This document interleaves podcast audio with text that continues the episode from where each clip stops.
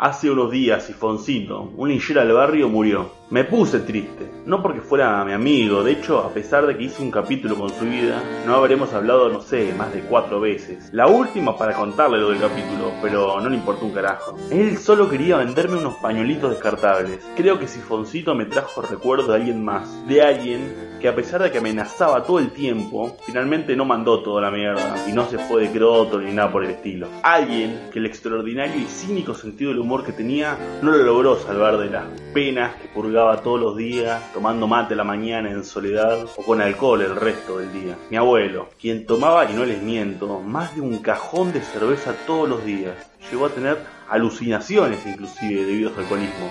Llegó a ver como gusanos rebosaban del mate mañanero, llegó a ser perseguido por arañas vestidas de parca que se lo venían a llevar para el otro lado. Mi abuelo siempre le tuvo miedo a la muerte, a pesar de que permanentemente hablaba de ella se burlaba de ella, le invocaba de manera cínica, siempre con un tono telúrico, campero, de gaucho del interior de la provincia de Buenos Aires. Yo en mi vida no he tenido ni mujer ni hijo, ni he hecho más que trabajar y chupar. Cuando me venga a llevar el diablo, acá no me voy a estar. ¡Cállate, tarado! decía mi abuela. ¿Y yo qué soy, sorete? Vos me tenés repodrido, todo el día hablando por teléfono, haciendo ruido con el secador de pelo.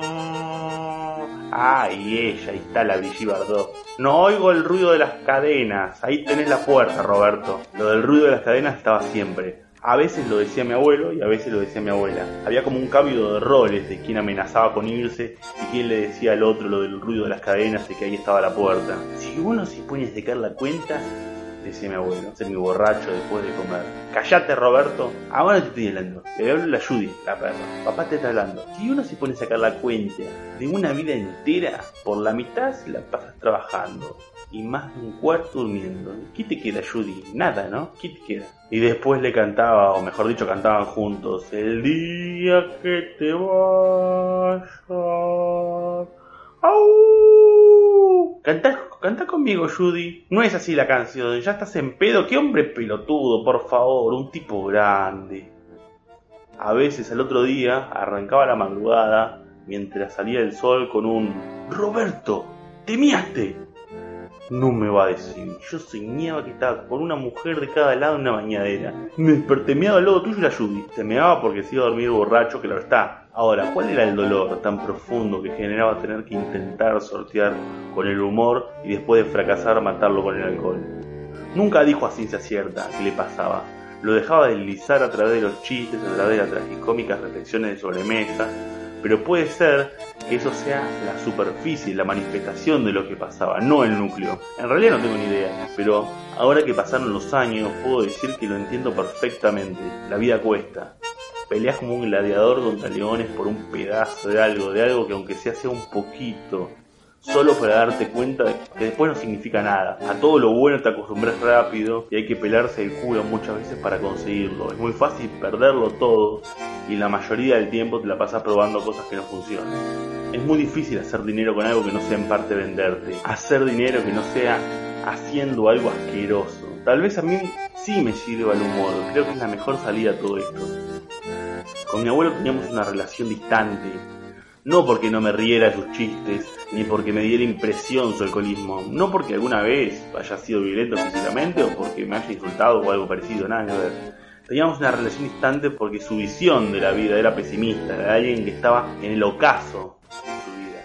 Y la mía era la de un niño que recién arrancaba y tenía todo por delante, que soñaba con hacer grandes cosas, porque todo el mundo me decía que era brillante. Tal vez él no quería contaminarme con su oscura versión de las cosas. Tal vez yo me alejaba porque no me dejaba soñar con las grandes cosas.